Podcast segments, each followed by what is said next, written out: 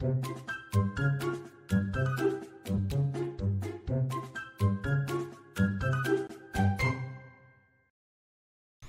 大家好，欢迎收听《给个说法》，我是德意法律事务所的林小编。那我们今天要来做的是很久没有做的律师闲谈。我们今天想要来聊的话题跟最近的新闻有些关系。那在我们开始之前呢，先让我来介绍一下我们今天的来宾严律师。Hello，大家好，我是 Ian 严律师。是严律师，我这边小编小小的跟各位听众朋友说，严律师在我们给个说法，还有其他的就是像律师闲谈里面，目前我们的点击数，严律师排名第一。目前排名第一，真的，我看下来所有数据，我跟我们的就是 P D 真的是超级开心的。所以，而且可是有一个小小问题，就是因为严律师你真的太厉害，而且也太忙，我们真的超久没有机会跟你做这个节目，今天很难得抓到你的有空的时间。你这么说，我怎么好意思呢？那就下次再播其他的时间给我们了。对，好啊好啊那相信听众朋友应该也还蛮怀念你的，因为你的像是不管是诈骗、灵骨塔、爱情骗子，到目前来说还是榜上前几名哦。那我真的是太荣幸了，谢谢各位听众朋友的厚爱，爱你们。没 没问题，没问题。那我们今天要来聊的其实是最近非常非常就是算是吵蛮凶的，因为为什么呢？这个新闻它是在讲一个借贷平台，网络借贷平台。那这个 IMB 事件，而且重点是它还有很多艺人或者是名人的背书代言。那究竟 IMB 这个平台他们到底是做什么事情？为什么这个借贷网络借贷媒合平台会造成那么多的人损失？它本身到底是在借什么？那那个钱他们为什么会这样傻傻的就骗进去？这个问题哦，其实要谈哦，我觉得我们下一次可以在我我跟各位听众朋友保证哦，我之后一定会有一个专章在讲 IMB 的诈骗的手法。是那我觉得说我们在了解 IMB 的诈骗手法之前，嗯，我们应该要先谈谈什么叫做二胎借贷。哦，对，因为 IMB 借贷媒合平台，他们是有主打就是打破一般民间二胎借款高利的这个迷思。可是相信我们就是现在稍微年轻一辈的出社会，可能二三十的听众朋友，其实对二胎借款没有那么了解。你跟我讲二胎借款，我完全不知道这是什么东西。对啊，所以我觉得说，我们要因为 IMB 的一个诈骗，其实是建筑在所谓的我们传统的二胎的借贷的这个机制上面，然后再去做一个升华，哦，还有精致化。但其实它本质不离其中，就是二胎二胎的借款。是，那就请严律师来告诉我们听众朋友，也告诉小编我，到底什么是二胎借贷？好，那首先哦，这个我们才讲第一胎啦、第二胎、第三胎。我先跟大家说明一下，这个一胎、二胎、三胎的胎到底在讲什么哈？嗯，那我们目前呢、在法律上正式名字叫做抵押权。好、哦那这个抵押权呢、是我们目前这个中华民国的一个法令的一个讲法。那其实我们台湾民俗啊，为什么会一直讲哎二胎啦、三胎？其实是因为啊，我们当年被日本政府统治过，那在日本，抵押权在日本的说法叫做胎权，胎权。所以我们老一辈的说法叫做胎款呐、哦，胎款，所以就是会有第一第一顺位的胎权，第二顺位的胎权，第三顺位的胎权，以此、以类这个以此类推。是。那第一胎、第二胎、第三胎的由来哦，是在这边，嗯哦，由此而来。那好，我们现在讲讲什么叫做二胎借贷。是我们一般呐、我们会有一些不动产，这个 IMB 也是主打说他们会有一些所谓的不动产的担保。嗯，哦，大部分在讲说有这些担保品，不管是厂房啦、土地啦、建物啦这些不动产。是为什么？因为对我们的概念来讲，有不动产就稳了哦。啊、用不动产去借钱，哦，对对对对对，哦，去去抵押，我们就觉得稳了稳了。那我们一般最常去拿不动产去做抵押的对象其实是银行，嗯。啊，因为我现在可能不管是我买房子也好，或者是说我现在急用钱，那我不想要用信用贷款，因为信用贷款的话等于是没有担保品，所以银行的利率会逻辑上比较高。嗯。哦，在一些特殊没有这些特殊的情况底下，这个信用贷款的利率会比较高。对哦，那额度也没办法那么高。是好，因为这个每个人信用的问题嘛，哈。那所以我们一般大部分的民众，如果说有这一个借贷的需求，我们通常第一顺位会去找银行，然后针对我们的不动产去设定第一胎。嗯嗯，那银行啊也不是傻子啊，我们全中华民国、全世界最聪明的几类人里面，其中就包括了银行。嗯，哦，银行很聪明。我们今天假设我们这个房子好了，我们以房子来讲，好，是厂房，价值假设是一千万一千万，哦，或一百万啊，不管，那我以一千万做假设嗯，那他不会贷满吗？我相信很多听众朋友可能呃已经很不错，事业有成，嗯，买房子了，那就发现说没有办法贷满。那我们这边就是希望说，那个买房子的时候是希望说，可不可以争取到，比如说贷七成或贷甚至贷到贷八成？贷到八成，这可能比较难一点。对啦，那这当然就是说也会去审酌这个信用性。但不管怎么样，我们都知道银行绝对不会把它贷满。对，好，因为毕竟来讲，我怎么知道呃额度到底够不够？嗯哦，这个不动产市场也是千这个千禧万变，对不对？搞不好哪天它就跌了。对，所以说一千万的市值一千万的房子，我可能银行评估，我愿意贷你七七百万。嗯，好，好，那这个时候我们当然就拿到七百万去做我们的妥适的运用嘛，对不对？对。那这个时候我可能又有其他的状况，我需要再贷一笔钱出来。可是有的银行，我知道有的银行会愿意在这个基础上再做二胎，因为我可能信用基础不错，嗯，好等等的，因为这我看过有二胎还是银行来做的。有二我我看过二银行也来做二胎的有，哦。哦，但不多。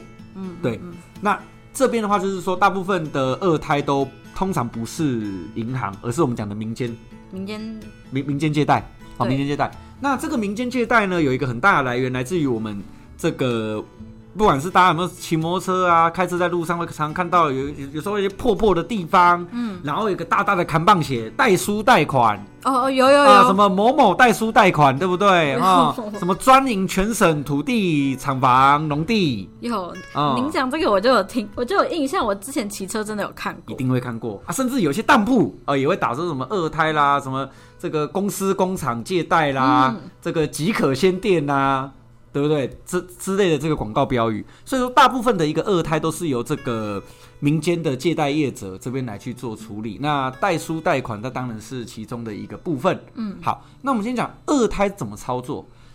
今天我第一胎设定了七百万，那其实依照我不动产的价值，嗯，还有三百万的扣打。对，好，那这时候就有一些人愿意说啊，不然这样，我我我我我我想一下，代书贷款可能会做什么事情？哎哎，严代叔，严代叔，这个我这边还想要再借点钱，怎么办？我现在这个资金有点嘎不过来了。那你那边有没有什么认识的人啊？可能我们可以借个钱。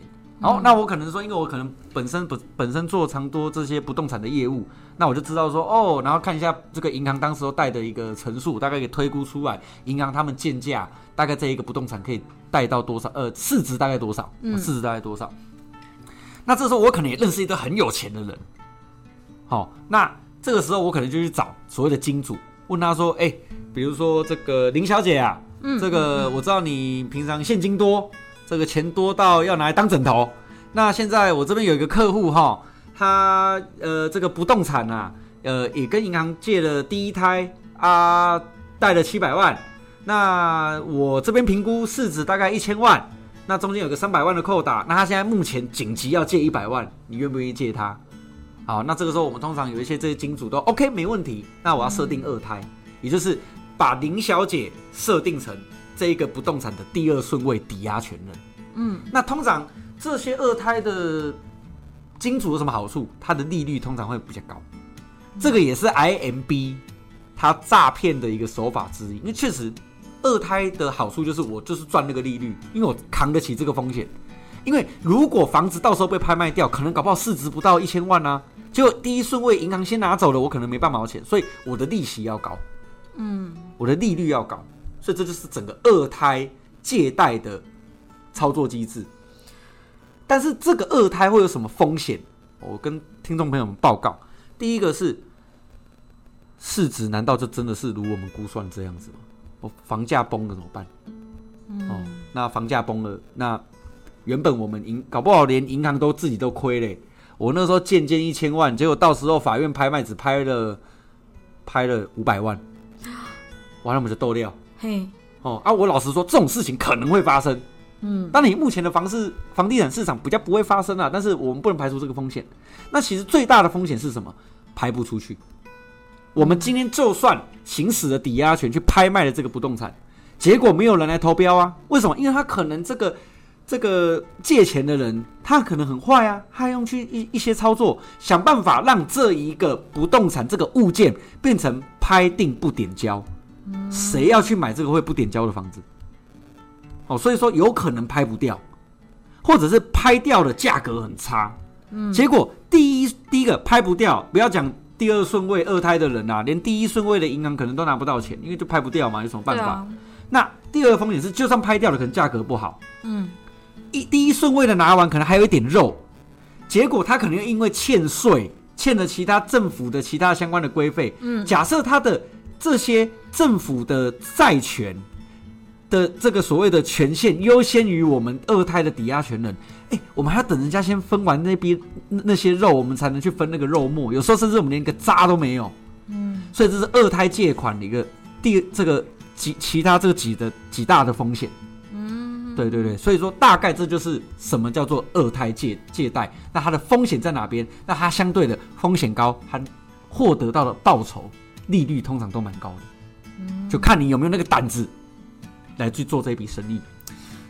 我想到有一句话，不知道严律师听起来对不对？你贪他的利息，他贪你的本金，没错，就是这句话吧？是的，所以其实你说玩二胎或是借二胎的人真的傻吗？不一定，其实不一定，但这就是有一点赌博的性质。没有错，没有错。这些金主也觉得说，啊，不然我这些钱放在银行，这涨那个那个活存利率那么低，我不如拿来借这个。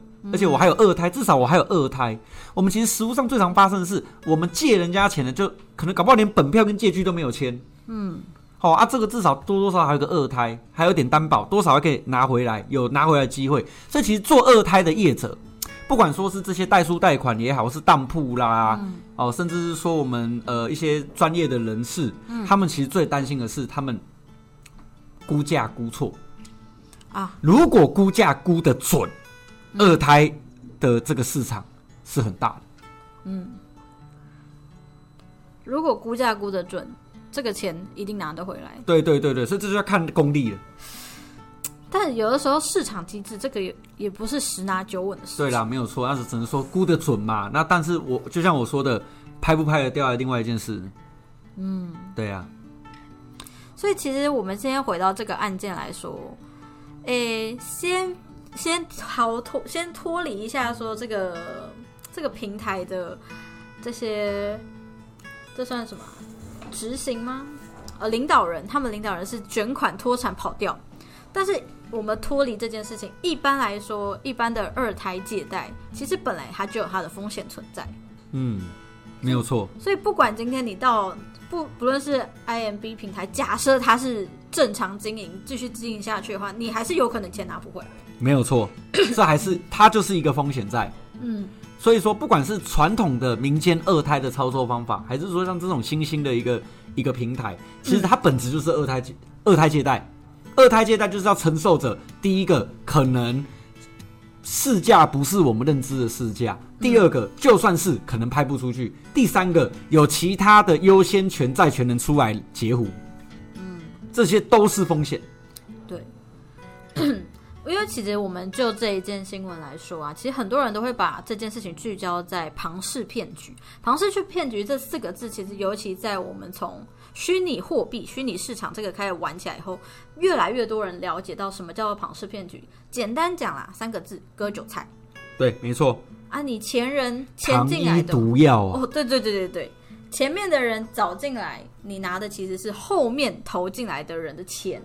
那后面的人你要拿什么？再后面的人的钱啊，如果后面再没人呢，那就断了。就没啦、没错，对但我们回归到这一点，其实我觉得那有一点聚焦错误。其实就二胎借贷这件事来说，有一点残忍啊。对，如果他是小白的话，没有错，没有错。所以说，大家今天呢、如果说有相关的人士跟你们介绍一个二胎借贷的机会，我觉得大家还是要仔细的去评估我刚刚讲到这几个点。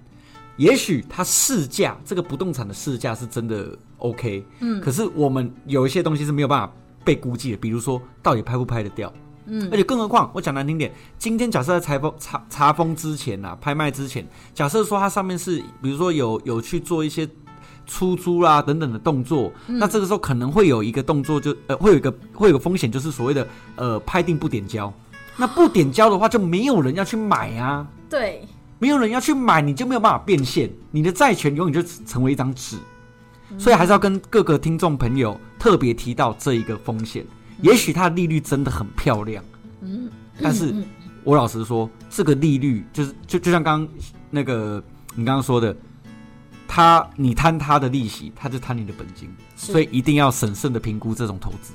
是，我觉得我们今天这一集真的，但虽然我们一整集连律师都在帮我们讲解什么叫做二胎借贷，但我觉得我觉得这一集干货很多哦。这一集其实真的要希望大家可以仔细听，它不就等于我们再回过头来看这个新闻事件，它不单单只是庞氏骗局，而是在讲说，就算是正常一般我们在走走二胎借贷的话，其实你还是有很多风险要顾虑。简单来说，你觉得这个利息高，但是你有没有办法去负荷它迎来的这些风险？这种利率，这种好康的，你要评估你吃不吃得下来了。对。我只是说，没有错。好的，那我们谢谢今天严律师的分享，谢谢严律师今天专业的讲解。那我们今天就先到这里了。谢谢大家。对，如果大家喜欢或想听更多律师的分享呢，也欢迎大家关注“给个说法”，关注我们的 YouTube 频道，会有字幕版的 Podcast 可以看。如果你有其他法律问题想要咨询，也欢迎 Google 搜寻“德意法律事务所”来电询问。我们每周五晚上九点半会在 Podcast 平台与你们再次相会。